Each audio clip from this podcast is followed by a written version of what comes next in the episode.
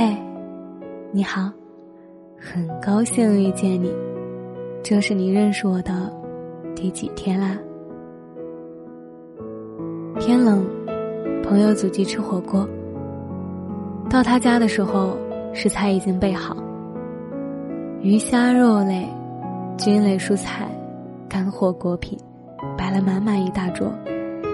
大家纷纷夸赞女主人能干，没想到朋友说。他就打个下手，洗了个菜。朋友作为主厨，做了一锅底料。女主人吐槽起来，她说：“平时我买菜、洗菜、切菜，他炒，我至少要四十分钟，他最多要二十分钟。他还总是说，结婚这么久，你做过几顿饭？他只记得他做的。”我做的不算。类似的情况，我已经在好几对夫妻朋友身上看到了。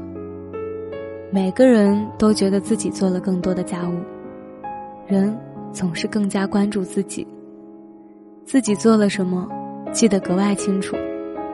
这份看重，导致判断失误。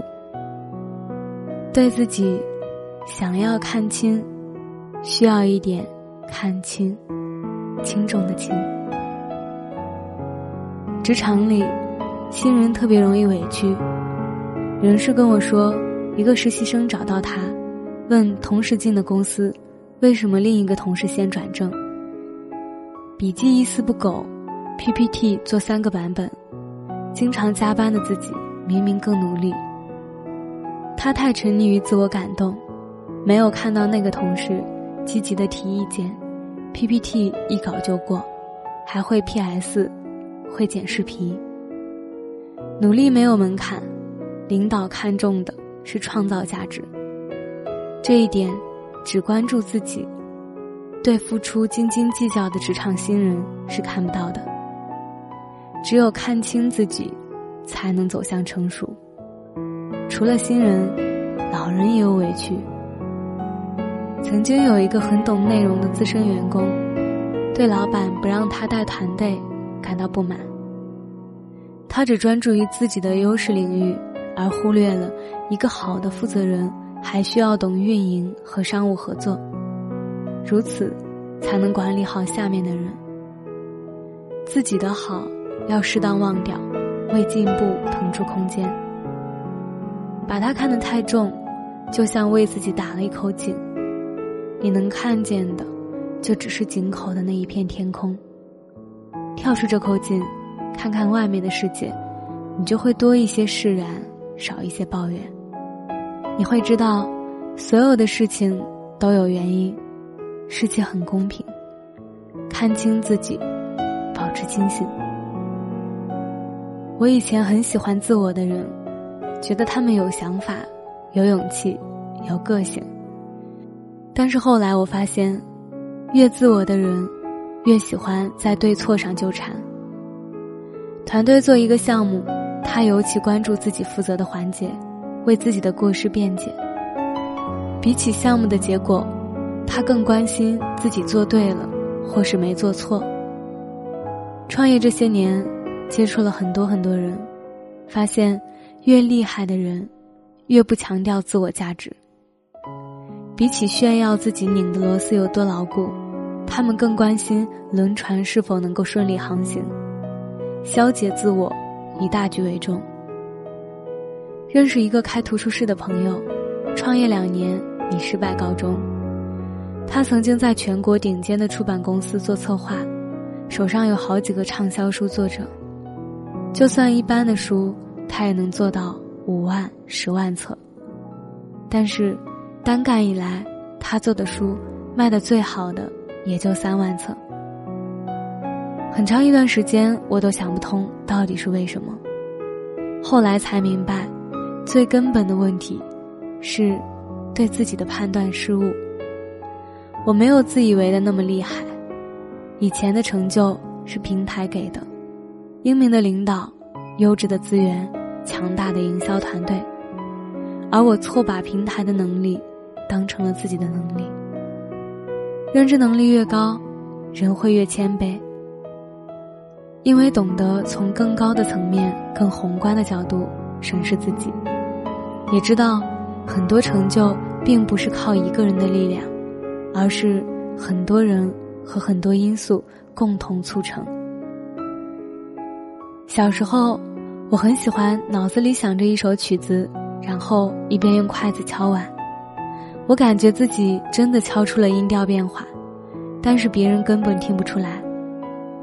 我爸就跟我说：“自己听懂了不算，别人听懂了才行。”一句很简单的话，我听出了深刻的道理：做人切忌自嗨。奇葩说里，黄执中惨遭淘汰后复活。马东说：“黄执中是一个少爷，一个少爷不是怕比能力，一个少爷有时候怕委屈。”看到这里，我只觉得马东太厉害了。他的厉害在于他的话里完全没有我，只有你。不表达立场，只是体恤。无论是主持节目还是与嘉宾互动，他从不强调自我存在感。我想，这也是马东受欢迎的原因。另一个把自我看得很轻的主持人是阿雅。作为奇遇人生的发起人，阿雅出现在每一期节目里，存在感却非常低。她从不抢戏，不出风头，温柔平和，把主场交给嘉宾，让他们自由的展示自我。生活中那些你多过我的人，总是让人觉得舒服。一开始我也觉得是情商高，所以把自己置于人后。后来发现，不仅仅是情商高，他们还很清醒，知道比起表面的自我，还有别的更为重要的东西。一个人想要得到幸福，第一步就是要消除以自我为中心的毛病，从小小的自我里跳出来，才能看见更大的世界，才能找到。更好的方式和世界相处，就像水流入大海，然后忘记自己。我是饼饼，秉持初心的饼。我想把声音做成温暖，每天跟你说晚安，好梦。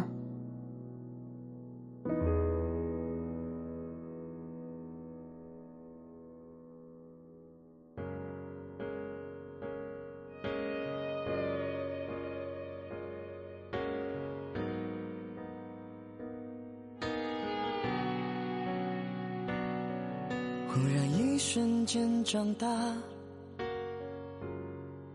就像被时间的手擦模糊的画。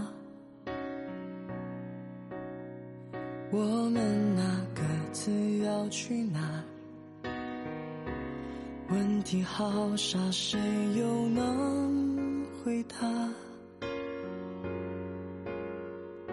想念从不说话。来不及的再见多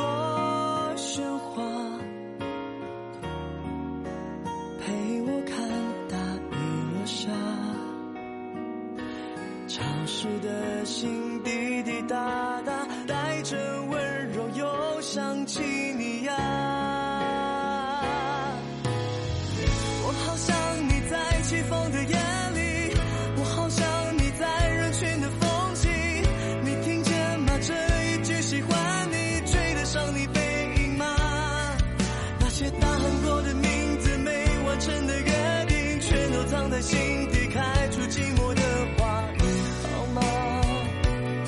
为什么长大就要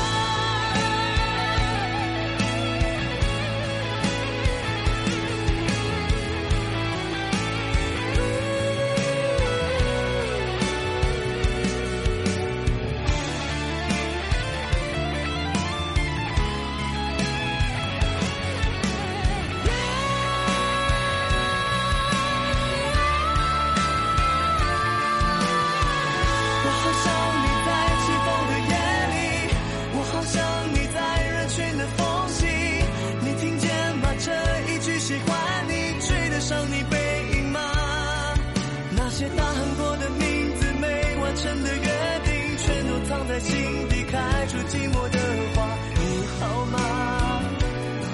为什么长大就要走散？